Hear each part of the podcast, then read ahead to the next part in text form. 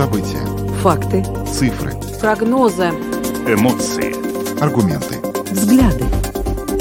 Подробности на Латвийском радио 4. Здравствуйте, в эфире Латвийского радио 4, программа «Подробности», ее ведущие Юлиана Шкагла и Евгений Антонов. В начале о тех темах, которые мы сегодня обсудим. Сегодня 7 июля. Мы начнем с того, что действия России в Украине осуждает 40% русскоязычных жителей Латвии, при этом 60% из них выступают против сноса памятников в Парке Победы. Таковы результаты обнародованного сегодня опроса, и вот мы обсудим, собственно, итоги этого опроса в нашем первом блоке программы. Э, кроме того, сегодня интервью радио, Латвийскому радио 4 дал глава Министерства обороны Артис Пабрикс, и там говорится, в частности, о том, каким образом это ведомство намерено, в общем, э, контролировать, будут ли лояльны э, планируемые призывники в армию латвийскую. И, в общем, этот комментарий мы тоже сегодня вам предоставим вашему вниманию. Цены на услуги в частном здравоохранении при этом могут вырасти на 20%. Об этом предупреждает Ассоциация работодателей здравоохранения. Представители отрасли говорят, что поставщики услуг испытывают давление как из-за роста цен на энергоресурсы, так и из-за удорожания поставок и рабочей силы. А, свой кризис э, и в, в сфере автобусных рейсов в Латвии. Компания Liepājas autobusu parks в Огре, Айзкраукле и Лиепая отменила несколько рейсов из-за нехватки водителей. Ассоциация пассажирских перевозчиков на фоне сложившейся ситуации требует отставки министра сообщения. И мы предложим а, вам принять участие в вопросе по этой теме и высказаться, как вы оцениваете доступность пассажирских перевозок в вашем регионе. Телефон прямого эфира 67 227 440. Ну а в завершении программы мы поговорим о том, что Борис Джонсон уходит с поста лидера консервативной партии и премьера Великобритании в результате громкого скандала. Добавлю, что видеотрансляция программы «Подробности» доступна на домашней странице Латвийского радио 4 lr4.lv, на платформе РусЛСМЛВ, а также в социальной сети Facebook на странице Латвийского радио 4 и на странице платформы РусЛСМ. Слушайте записи выпусков программы «Подробности» на крупнейших подкаст-платформах. Кроме того, наши новости и программы можно слушать в бесплатном мобильном приложении «Латвия с радио». Оно доступно в App Store, а также в Google Play. Ну а далее обо всем по порядку. Подробности прямо сейчас – Программа «Подробности» на Латвийском радио 4. Поговорим о последнем опросе Центра СКДС, который был проведен по заказу порталов ЛСМ и РусЛСМ. Так вот, результаты этого опроса свидетельствуют о том, что действия России в Украине э, осуждают 40% русскоязычных, и большинство из них против сноса памятника в Парке Победы. Но если более подробно рассказать об этих результатах, то, согласно им, почти три четверти, 70 73% опрошенных жителей Латвии, это в целом, осуждают действия России в Украине. 40% а, русскоязычных из них э, заявили об осуждении действий России э, в Украине. Ну, а что касается памятника, то о поддержке идеи сноса э, заявили чуть меньше половины, 49% всех опрошенных, против высказались 35%, и среди говорящих дома на латышском языке снос памятника поддерживают 72%, а среди говорящих на русском против выступают 76%. И сейчас более подробно мы об этом будем говорить с социологом, руководителем агентства СКДС Арнисом Кактиншем, который с нами сейчас на видеосвязи. Господин Кактинш, добрый вечер. Здравствуйте, здравствуйте. А, господин Кактович, ну интересный опрос а, был проведен, но, ну вот лично для меня а, его результаты не являются сюрпризом, потому что я смотрю, ну, по своим фейсбучным э, друзьям, если так можно сказать, и действительно, ну, осуждающий начатую России войну в Украине человек, но далеко не всегда высказывается в поддержку сноса памятника. Другое дело, что человек, поддерживающий агрессию России в Украине, ну, скорее всего, будет и против сноса этого э, памятника. Как бы вы э, трактовали эти результаты полученные? Ну, по-моему, вы очень правильно характеризовали то, что мы видим в этих данных. Если говорить о вопросе о сносе памятника, то мы видим, что первым делом э, латвийское общество очень серьезно и глубоко расколото это очень важно понять, что абсолютное большинство латышско-говорящей публики хотели бы, чтобы памятник был бы снесен. Абсолютное большинство русскоязычных за то, чтобы э, памятник остался, да. И действительно, ну, это нюансы, по-моему, тоже очень интересный и важный нюанс, что вы уже упомянули. Если смотреть на тех э, из русскоязычных, которые осуждают Росси... действия России в Украине, то мы видим, что и в этой аудитории на самом деле большинство ну, так очень твердо или, или, или помягче, скорее все-таки, но против э, сноса памятника, да. То, то есть, ну, мы видим, да, тут у нас общество довольно-довольно, к сожалению, расколото. А вот этот раскол, который вы наблюдаете, он, э, вот эта пропорция, она сохраняется или в последнее время цифры стали меняться? Потому что сейчас вообще много довольно говорится о том, как война, которая происходит в Украине, влияет на настроение жителей Латвии, на настроение избирателей. Можно ли сказать, что в свете этих вот действий, которые происходят на территории Украины, этот раскол как-то стал меняться в пропорциональном отношении? Ну, я полагаю, у меня нет под рукой каких-то данных, где мы бы могли бы это все так очень профессионально, корректно наблюдать в динамик, потому что тогда мы должны иметь одни и то же индикаторы, там смотреть, как это по годам меняется, как это нынче поменялось. Но если так рассуждать, во всяком случае, на, с, моим, на, э, с моими глазами смотреть на проблему и стараться как бы логически рассуждать, мне хочется думать, что, скорее всего, этот раскол, он углубляется углубляется. Ну, если смотреть то же самое э, проблему памятника, то я думаю, что, скорее всего, русскоязычные э, в данный момент примерно рассуждают так же, как они бы думали, отвечали нам на опросы до 24 февраля. Если смотреть на латышско-говорящую часть населения, то я полагаю, что, скорее всего, она стала более радикальной, что вообще-то ну, является так так ну, ожидаемо и логически, потому что, ну, по сути, если смотреть глазами латышей на происходящее в Украине, да, и, и латыши, они все-таки больше или меньше, они знают свою историю, они знают, что их э, там бабушки, дедушки пережили в 40-м, 45-м году, да, то они тут видят прямые параллели, да, что, ну да, мы же тоже, мы знаем, наша история говорит о тех же, тому же очень похожих э, происшествиях. Это у нас происходило в 40-м, 1945 году. Нас там тогда освободя, освобождали от фашистов, а там еще в то же, и, и, и там э, Резекны сожгли, и, и, и, и э, Ялгову, что очень печально, вообще стерли с лица земли. И это же сделали не нацистские фашисты, это сделали, ну, советский русский освободитель на нас от фашистов. Но мы видим, они сейчас освобождают Украину а, от, от фашистов, да. Так что я полагаю, что до того, если еще э, были, которые говорили, ну, черт с этим памятником, да, нам мне не нравится и так, но если э, русскоязычным они очень важны, так пусть они стоят, да. Ну, сейчас там, я полагаю, один, третий, четвертый уже поменял свое, свое отношение. Ну, Госп... так что я полагаю, что, ну, как бы там такая логическая цепочка, но я полагаю, что, скорее всего, раскол углубился. Это очень печально. И вот, э, да, во-первых, те параллели, которые сейчас проводятся, о которых вы упомянули, а во-вторых, вообще, в принципе, этот памятник в Пардаугове и, и 9 мая, это, это очень болезненный вопрос для латышской части населения, но, тем не менее, э, опрос ваш показал, что среди говорящих дома на латышском языке снос под, памятника поддерживают 72%. То есть не абсолютное большинство. Не, не, ну, то есть абсолютное большинство, но не 100%. Почему 72%? Как но не, но не 100, потому что мы видим, что есть 10%, которые не поддерживают, и есть 14%, которые говорят, что им нейтральное отношение, вообще безразлично. Но Разве так может быть? присутствует.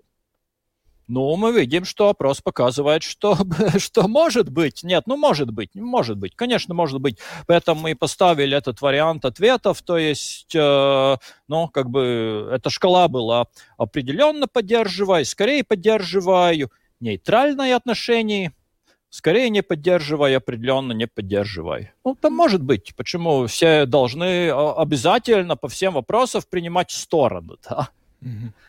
Скажите, а Но вот... то, что мы видим, мы видим, что э, э, если смотреть на русскоязычные аудитории, там тоже каждый десятый сказал, ответил, что ему нейтральное отношение. То есть, да, проблему знаю, но вообще-то мне безразлично. Если хотят, пусть оставляют, если не хотят, пусть сносят. А, а, а, а, а вообще эти, очень интересные эти данные, потому что, ну, вы тут, э, наши слушатели этого не видят, но если смотреть на графики, там абсолютно такие зеркальные эти ответы, да если сравнить э, латышско-говорящую и русскоязычную аудиторию. Ну, даже вот по этому моменту, да, то, что 72% латышскоговорящих э, за снос памятника, 76% русскоговорящих против. Ну, мы уже видим, что абсолютно зеркально. Да, 10% латышей за, чтобы не сносили, 9% русскоязычных, чтобы снесли, да. Скажите, вот эти вот настроения против сноса памятника, вот эти 60% опрошенных русских, которые, э, русскоязычных, которые выступают против сноса,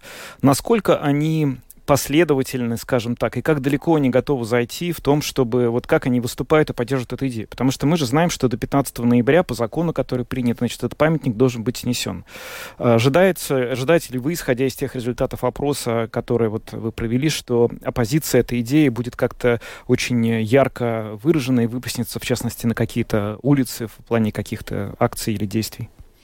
Ну, не знаю, поживем, увидим. Насчет улиц вообще не знаю, но то, что это, несомненно, будет одной из э, тем нашей предвыборной кампании, это уже абсолютно точно, потому что мы видим, что для очень многих русскоязычных действительно эта тема очень важна и очень болезненна, и я не представляю, что политики, которые хотят получить кресло депутатов Сайма, как бы э, обошли эту тему, не постарались бы на эту тему получить себе какие-то голоса.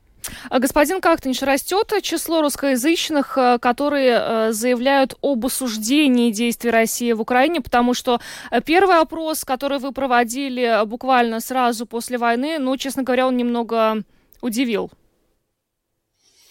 Ну, мне трудно сказать, потому что в этом вопросе мы немножко э, вопрос формулировали по-другому, и была другая шкала, чтобы говорить так очень точно, четко, в динамиках мы должны, ну, абсолютно таким же образом поставить э, вопросы и фиксировать ответы.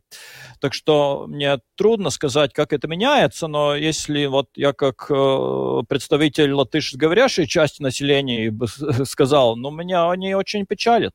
Очень mm-hmm. печалит, если мы видим, что, ну, сколько уже там, три месяца прошло, но этот вопрос, он был проведен немножко до ЛИГО, да, но всего лишь 40% э, осуждает, что означает, что большинство не осуждают, там примерно э, 12% вообще говорят, что они даже поддерживают, да, и что тоже очень примечательно, да, 19% русскоязычных уклонились от ответа. У нас был вариант ответов также, ну, нейтральное отношение, да, там не, не поддерживаю, не, не поддерживаю, да, они даже не это выбрали, они вообще ускользнули от ответа, это 19%. По сравнению, если смотреть на латышговорящий публик, там всего лишь 2% не смогли ничего ясного ответить, да, и тогда мы можем спекулировать, а что на самом деле думают и на уме этих 19%, но и в данной ситуации, ну, там есть все предположения, чтобы люди не были искренни,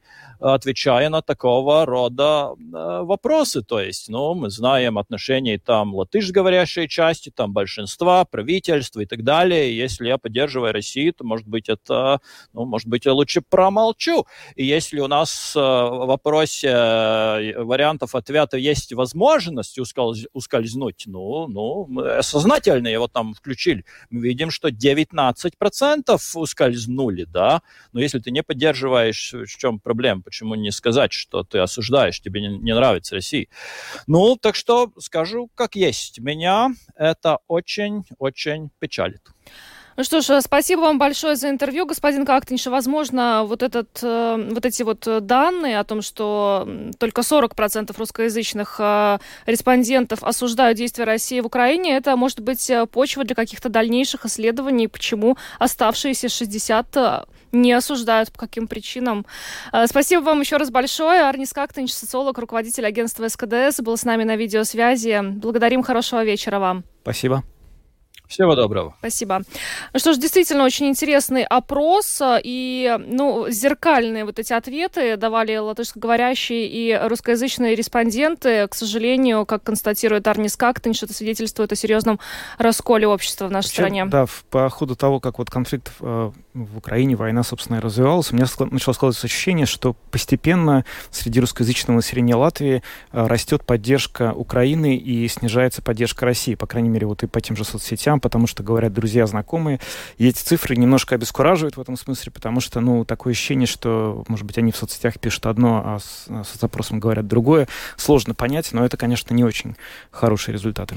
А, двигаемся дальше и продолжаем тему о том, что Министерство обороны предлагает ввести в Латвии всеобщую военную службу. Продолжают специалисты, политологи э, комментировать эту тему. И э, сегодня гостем программы «Действующие лица» стал министр обороны Артис Пабрикс, который, собственно, и э, выступил с этой идеей, хотя некоторое время назад он еще достаточно скептично насчет нее высказывался. Но, по крайней мере, сегодня он нашему коллеге Андрею Хуторову разъяснил, собственно, каким образом будут призывать на эту всеобщую военную службу, а кого это коснется или не коснется, на ком делают акцент, и вопрос о лояльности был задан был задан вопрос лояльности, и он нам рассказал не только про то, Андрей Худор рассказал не только про то, как, собственно, эта служба будет происходить, но и каким образом он видит возможность служить на, добро, вот, на основе призыва тех жителей, которые не до конца, может быть, лояльны Латвии. Вот фрагмент этого интервью.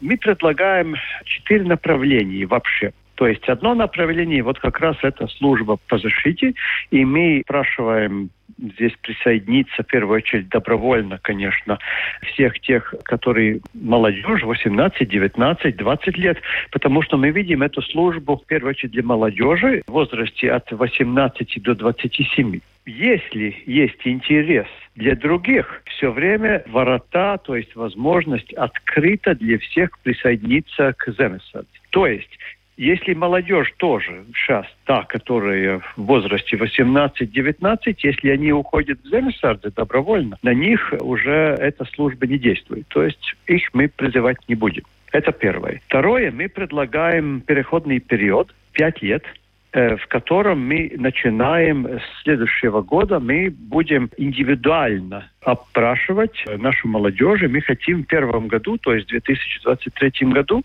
призвать только одну тысячу людей, то есть 500 и 500 где-то в январе, и не первом январе, как мы все понимаем, но я думаю, где-то второй половине, и потом в июле. И потом мы будем эту цифру выращивать, потому что мы не хотим, э, как я уже сначала говорил, это видеть где-то похоже с той времени, которое было или советское время, или 90-е годы. Мы хотим хорошую профессиональную армию, хорошую подготовку, и для этого мы должны тоже сами подготовить своих инструкторов, своих сержантов, чтобы была максимальная эффективность. И мы здесь пример брали очень много от наших соседей Финляндии э, мы будем тоже платить некоторые компенсации. Да, может, она не очень-то большая, но она не намного меньше, чем в Финляндии. То есть тоже в Финляндии человек, который призывается в финляндскую армию, он, в принципе, получает где-то от 5 до 12 евро в день.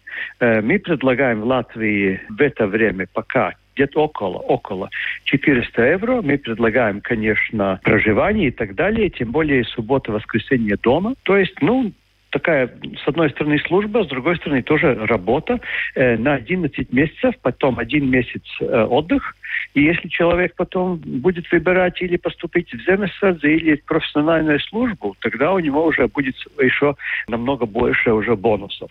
То есть это Господин Пабрикс, в одном из своих интервью вы сказали, что армия это не то место, где перевоспитывают людей, но тем не менее согласитесь, что уже вот в эти озвученные рамки от 18 до 27 лет попадают и те молодые люди, в частности, которые еще пару лет назад, наверняка вы тоже помните, ездили на машинах 9 мая вокруг памятника Победы с георгиевскими ленточками и надписью «Спасибо деду за победу». Скажите, вы их тоже видите в армии? Мы будем сначала, как я говорил, не призывать всех, мы будем индивидуально вести переговоры. Если потом уже через пять лет будет более-менее 60-80% призываться, конечно, мы будем тоже анализировать человека. То есть мы не будем давать оружие такому человеку, который может, скажем так, негативно относиться к государству, в котором он живет. То есть я не хочу здесь комментировать, э, э, кто где-то на машинах ездил вокруг памятника, но если э, человек не будет лояльным, конечно, ему места в армии не будет. Это первое. Но второе, я могу тоже в нынешней ситуации сказать, что если люди, одна вещь толерантность и респект своим дедам, прадедам и так далее, это каждый может понять.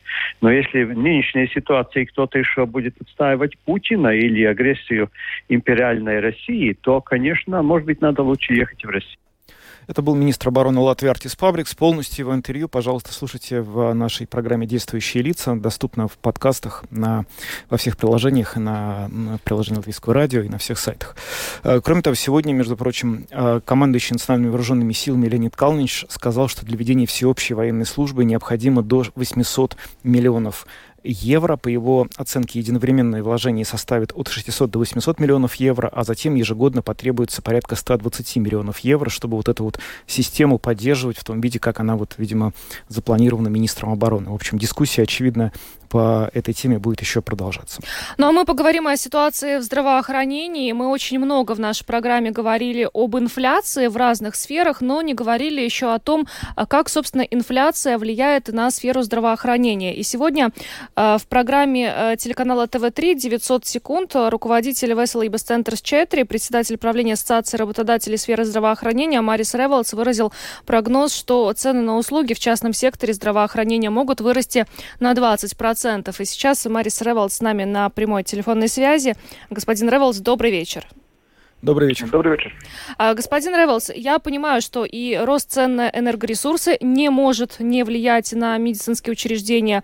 Рост цен на различные э, материалы, которые используются в сфере здравоохранения, это то, о чем вы говорили. Но также вы упомянули э, давление рабочей силы, э, которое тоже может повлечь за собой э, вот этот рост цен на услуги в частном здравоохранении. Поясните, пожалуйста, что это за ситуация с рабочей силой? Видите, э, одна из самых больших проблем здравоохранения – это нехватка медицинских профессионалов.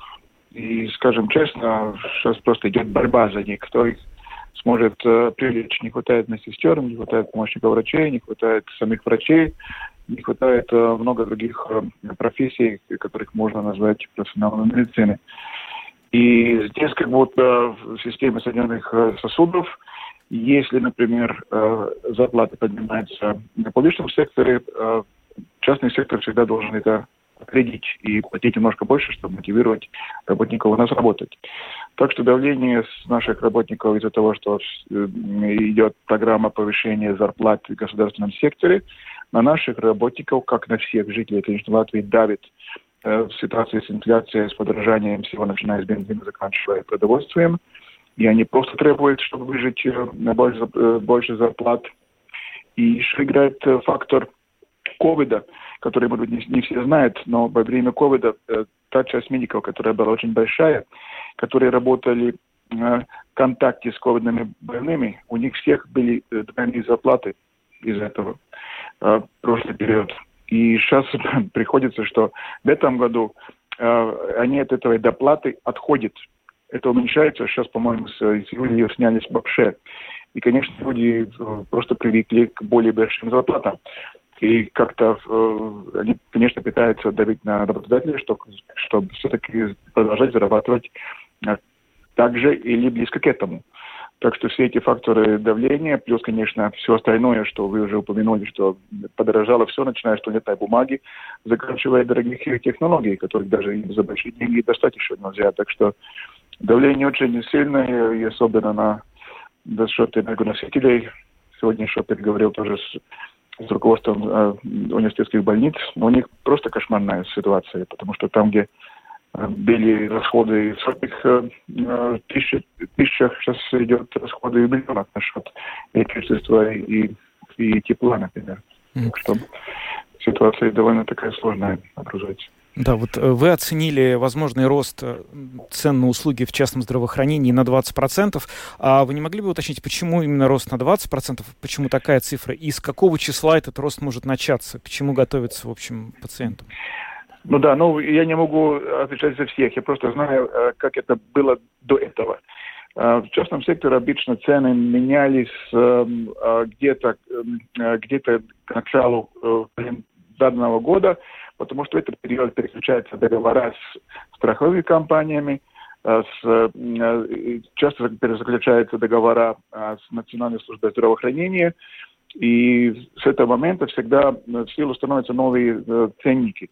И все предыдущие года, кстати, тоже цены всегда, ну, так равномерно повышались. И всегда этот, это повышение было обычно немножко выше той э, давней уже немножко позабытой э, инфляции, которая стояла на уровне там 3-4%, а цены здравоохранения повышались где-то на 5, 6, может быть, 7%. Так это просто э, вошло и так мы как будто э, жили до этого.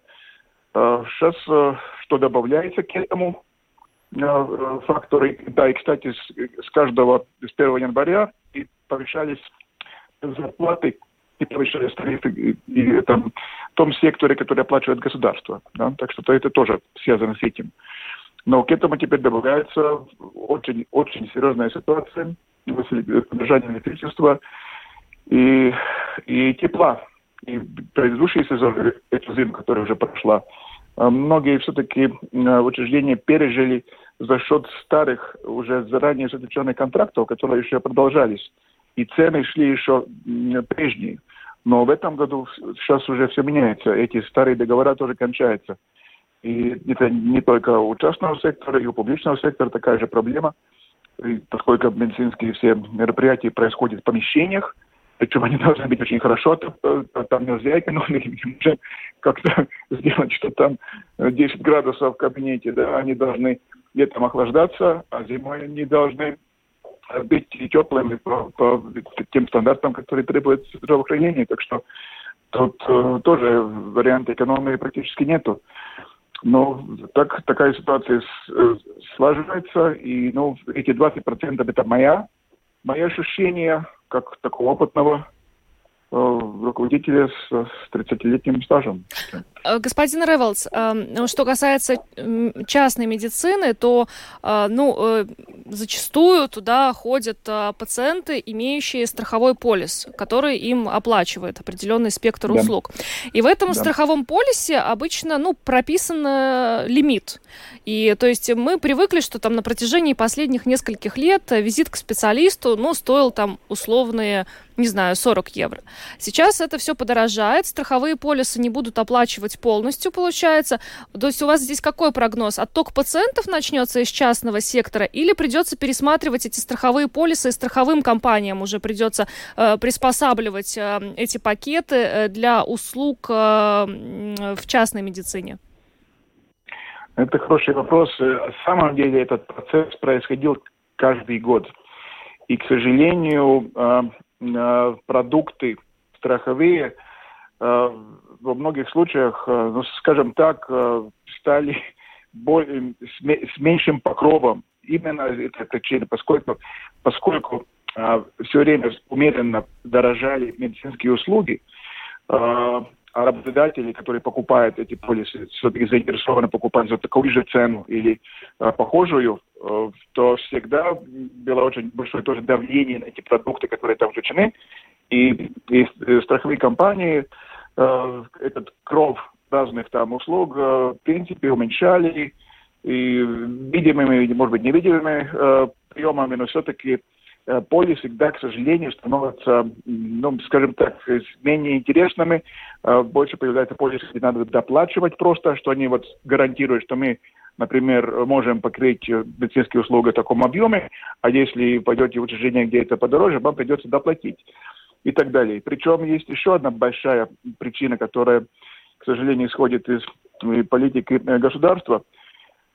Чтобы работодатель мог купить полис – а, у него был уже лет 12 тому назад установлен такой лимит, что, например, э, полис на одного работника не должен превысить 400 евро в году.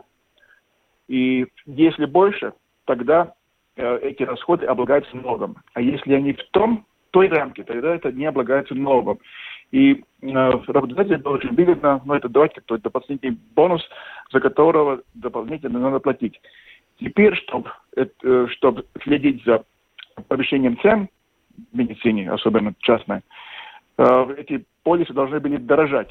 А для работодателя тогда это становится невыгодно, поскольку уже начинает с какой-то момент облагаться дополнительным налогом. И мы каждый год просим государство тоже следить за этими процессами и просто этот лимит повысить. Но, к сожалению, это пока еще не произошло. Хотя и, и страховые компании, и с частными компаниями все время пытаемся как-то доказать государству, что это очень важно. Поскольку эти полисы тоже важны, потому что те, которые пользуются полисами, они снимают нагрузку с государственной системы. Это люди, которые не пользуются государственными услугами, и э, из-за них ну, кто-то может э, получить, кто не застрахован, быстрее вот эти услуги, которых оплачивает государство. Но теперь, очевидно, на фоне роста цен придется что-то решать с этими полисами уже на государственном уровне. Да, это очень важно, но мы очень надеемся, что все-таки этот процесс пойдет. Ну что ж... И, и, и все-таки этот лимит повысит, да, да. Да, повысит. Спасибо вам большое за интервью. Э, Марис Ревелс, руководитель Веселый Центра с 4, председатель правления Ассоциации работодателей сферы здравоохранения, был с нами на связи. Спасибо еще раз и хорошего вечера вам. Спасибо. Свидания.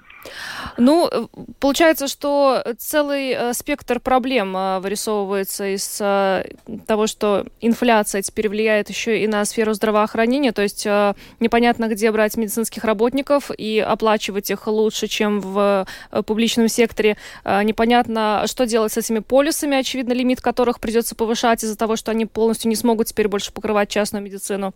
Ну да, но с другой стороны, если вот сейчас доплаты за ковид, которые были, но теперь их нет, а, они ушли, то получается, что коммерческий сектор как раз для медиков снова станет ну, вполне конкурентным и более популярным, возможно, чем популярный, чем публичный сектор, что, конечно, не очень хорошо для большинства пациентов, но тем не менее для этих клиник, может быть, какое-то спасение будет. Будем следить за тем, как ситуация будет развиваться. Ну, пока двигаемся дальше. Да, переходим к следующей теме. Несколько десятков автобусных рейсов компании Liepājas autobusu parks в Огре, Айзкраукле и Лиепае были отменены из из-за нехватки водителей. Ассоциация пассажирских перевозчиков на этом фоне потребовала отставки министра сообщения. Но более подробно о том, что вообще произошло с этими рейсами, а, почему а, предприятие Liepājas autobusu parks не смогло предоставлять услугу на 100%. А, сегодня более подробно об этом в материале Натальи Кетнера, редактора газеты «Неделя Огра», специально для программы «Домская площадь». Латвийская ассоциация пассажирских перевозчиков потребовала от премьер-министра Кришьяниса Каринша незамедлительной отставки министра сообщения Талиса Линкайтиса в связи с тем, что в некоторых регионах не обеспечиваются пассажирские перевозки на должном уровне, в том числе и в Огрском крае. До 30 июня этого года на автобусных маршрутах по территории Огрского края пассажирские перевозки обеспечивало акционерное общество ЦАТА, а с 1 июля – акционерное общество Лиепайский автобусный парк, победившее в организованной автотранспортной дирекцией закупочном конкурсе. К сожалению, уже с первых дней от жителей стали поступать жалобы на задержки рейсов и даже невыполнение некоторых из них. Пассажирам приходилось долго ждать, а некоторые пенсионеры даже вызывали такси, чтобы добраться до своих дач. Председатель правления Леопольский автобусный парк Леонид Конгорд подтвердил, что в начале июля предприятие не смогло обеспечить выполнение всех рейсов. По его словам, это около 11% и принес извинения жителям за причиненные неудобства. Однако это не единственное неудобство у нового перевозчика. Огрское самоуправление установило льготы лицам, задекларировавшим место жительства на административной территории Огрского края на пассажирские перевозки. Льготы имеют право получать пенсионеры для поездок на региональных маршрутах местного значения на территории города Огры и Огресгалсе. Пенсионерам до 75 лет скидка составляет 20 центов, а пенсионерам после 75 эта скидка 40 центов. Итак, если плата за одну поездку в Огры сейчас составляет 70 центов, то сеньоры платят, соответственно, 50 и 30 центов. Раньше в автобусах ЦАТа были установлены электронные считыватели данных или посттерминалы. Для получения установленных самоуправлением льгот по проездной плате пассажир при считывании электронных данных должен был авторизовать свою карту жителя Огрского края или новоднеку карты – при смене перевозчика с 1 июля поменялся и порядок получения льгот по проездной плате, так как в автобусах Лепойский автобусный парк не установлены электронные считыватели данных или посттерминалы. Теперь при приобретении билета карта жителя Угрского края должна быть предъявлена шоферу, который при виде указанных в нем данных выдаст льготный билет. И чтобы не возникло недоразумений или разногласий, вместе с картой жителя Огрского края необходимо иметь также удостоверение пенсионера при себе. Льготы на проезд имеют и школьники, но только в течение учебного года. Конечно, без посттерминалов приобретение льготных билетов у шофера будет занимать лишнее время и, соответственно, изменения в графике движения. Сложная ситуация с пассажирскими перевозками пока не решена окончательно, а тем временем автотранспортная дирекция даже планирует расторгнуть договор с Лиепайским автобусным парком. Ну а мы сегодня обратились э, в Латвийскую ассоциацию пассажирских перевозчиков. Э, Ее глава Ива Ошинекс э, со своей стороны рассказал нам почему вообще возникнуть могла такая проблема, почему не хватает э, водителей, почему не могут обеспечить эти рейсы и э, как, собственно, ее можно было решить? Nu, šī situācija ir izveidojusies tāda tāpēc, Эта ситуация возникла по двум причинам. Первое. Перевозчик, стартовавший на конкурсе и готовивший свое предложение, не считался с доступностью рабочей силы. Да, они считались с тем, сколько нужно автобусов и всего остального, но какая нужна рабочая сила, не рассчитали. Они победили в конкурсе, а решение вопроса с доступностью рабочей силы отложили на последний момент. Вторая причина – заказчик в лице автотранспортной дирекции своевременно не запросила точную информацию о том, сможет ли поставщик услуги ее на 100% обеспечить, как это и предусмотрено в заключенном договоре об обеспечении маршрутов Вогра и Айскраукле. Вы как представитель этой сферы, может быть, у вас есть предположение, как можно было э, ну, подписаться на предоставление конкретной услуги, но не рассчитать как раз вопрос с доступностью рабочей силы? Nu, redziet, mums jau šobrīd nozarē kā tādā. Видите ли, уже сейчас в нашей отрасли перевозчики сталкиваются с проблемой доступности рабочих ресурсов даже на тех маршрутах, которые они обслуживали на протяжении многих лет. Не секрет, что две трети водителей находятся в пенсионном и предпенсионном возрасте. Поэтому нужно понимать, что по объективным причинам многие водители, которые работают на предприятии, у которого вот-вот закончится договор об обслуживании конкретных маршрутов, могут и не перейти на работу в другое предприятие. Поэтому перевозчик, который собирается начать работу на другой территории, должен сначала на 100% убедиться, где он будет брать рабочую силу и, самое главное, за какую зарплату эти водители будут работать.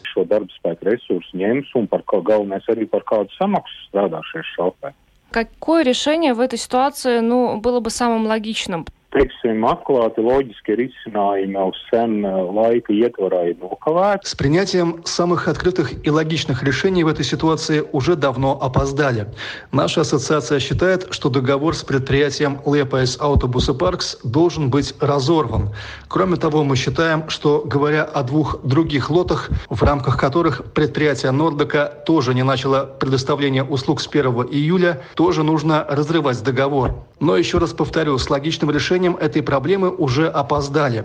Этот вопрос нужно было решать не через неделю после того, как начался этот бардак, а уже в субботу.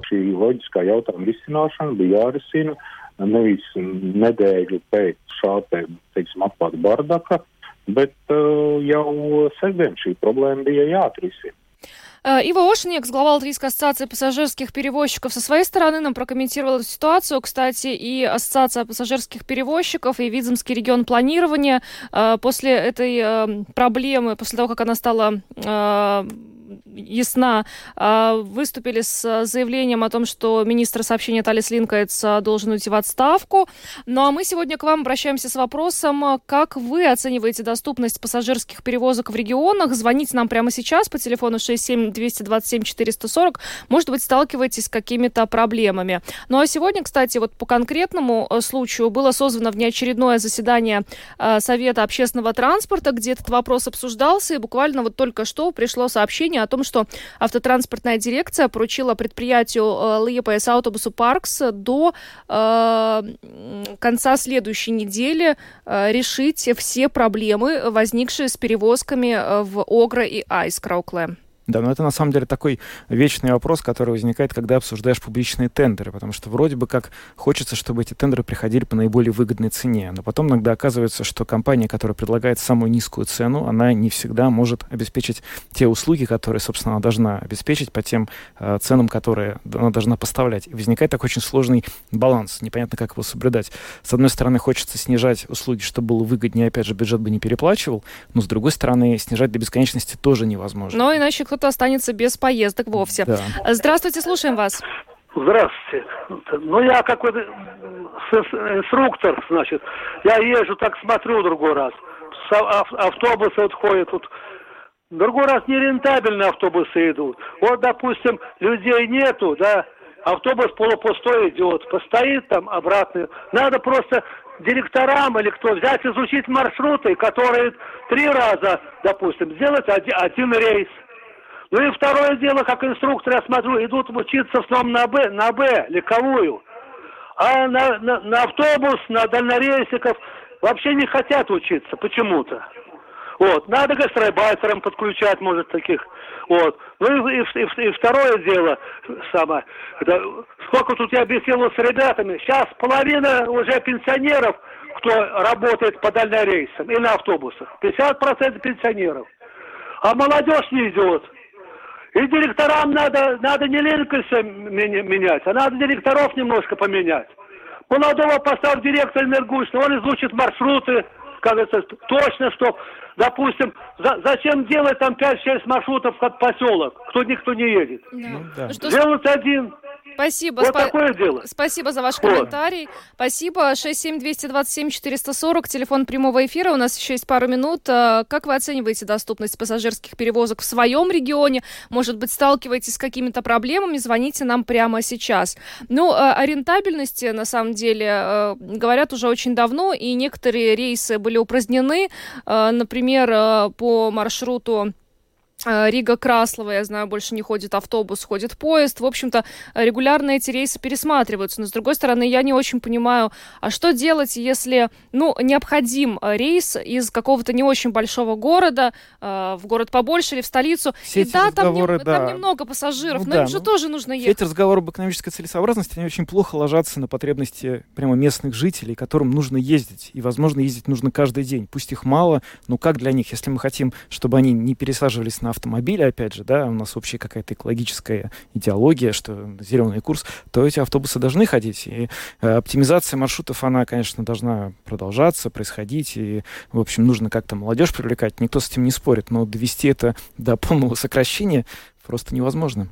Да, ну, э, нам нужно двигаться дальше. Э, к сожалению, время очень быстро идет, и э, поговорим сегодня о том, что э, глава Кабинета министров Соединенного Королевства Борис Джонсон сообщил э, о том, что покидает э, посты премьер-министра Великобритании и лидера консервативной партии. Женя, расскажи, пожалуйста, что об этом пишут мировые СМИ, потому что кажется, как будто бы, ну, как гром среди ясного неба сегодня эта новость. Но на самом деле это такая вот новость, которая была долгожданная, потому что вот если посмотреть обложки сегодняшних британских газет, вот э, те наши э, слушатели, которые подключились к нам через Facebook или через сайт, могут видеть сейчас на экране, мы наиболее яркие обложки вывели для вашего внимания, то, в принципе, эту отставку ждали уже несколько дней, буквально последние 36 часов, ну, просто потрясли этот кабинет министров до, основания, до основания, и фактически уже просто вопрос был, э, сделает ли он это заявление сегодня или не сделает. Но э, скандал вокруг Джонсона, который на самом деле является, наверное, самым ярким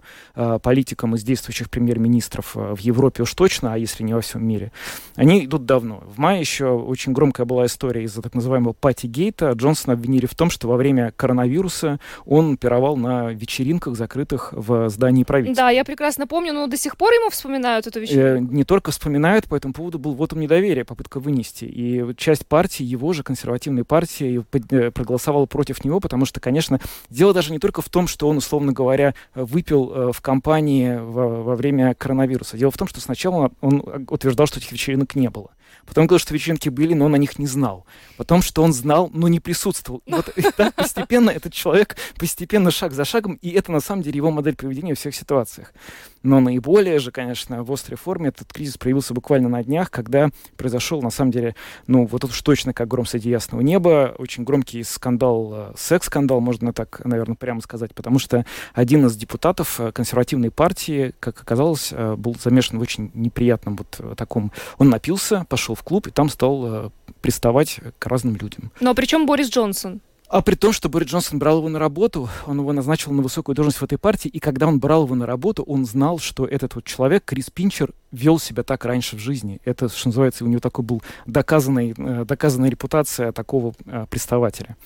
Дальше пошли разговоры, э, что Борис Джонсон уходи, партия стала к нему ходить на поклон и говорить уходи, он отказывается. И, значит, вот после этого началась волна отставок в партии. За последние два дня 50 человек из верхушки консервативной партии уволилась. Почти весь кабинет министров, только Борис Джонсон остался. А, значит, Пресса по этому поводу, конечно, устроила там, ну, просто волну вакханалия и ликования, и одним из главных ньюсмейкеров стал Кот Ларри. Там есть такая должность на Даунинг-стрит, э, резиденция премьер-министра. Это официальный мышелов Кот Ларри. Поскольку сам Джонсон не давал никаких комментариев. Кот тоже ушел? Или... Журналисты стали спрашивать кота. Это сегодня ролик тоже обошел все мировые СМИ, как журналисты, значит, просят у кота, который пытается зайти, значит, в ворота резиденции. Говорит, ну что, он уходит или не уходит? Слушай, ну, здесь, на самом деле, вот я, знаешь, мне в голову пришло, когда э, Нил Ушаков покидал пост мэра Риги, ну, в принципе, к рижским котам могли обращаться тогда с такими же вопросами, да? Да. В твиттере кота Ларри сегодня с утра появилось сообщение, которое является последним на данный момент времени. Из песни слова не выкинешь. Если он сегодня не уйдет в отставку, я ему нагажу в ботинки. Это произошло около 8 утра. Мы не знаем, насколько серьезен был Кот Ларри в своих угрозах, но через три часа примерно Борис Джонсон созвал пресс-конференцию, на которой заявил о том, что он уходит в отставку.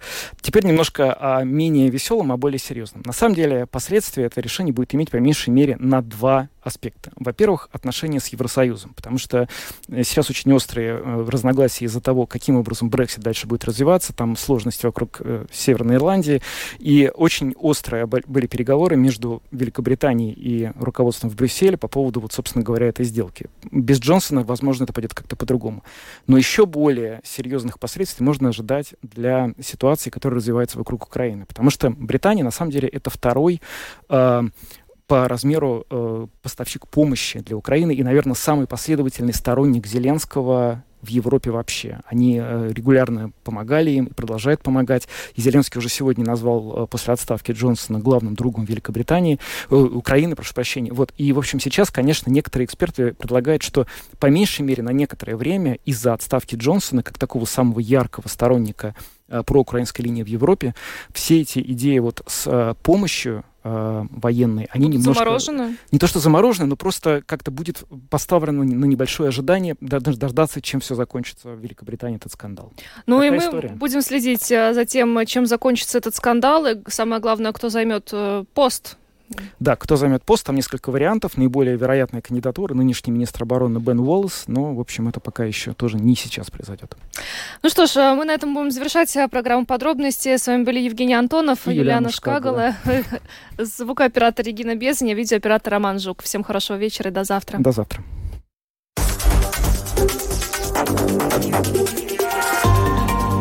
Латвийское радио 4. Подробности по будням.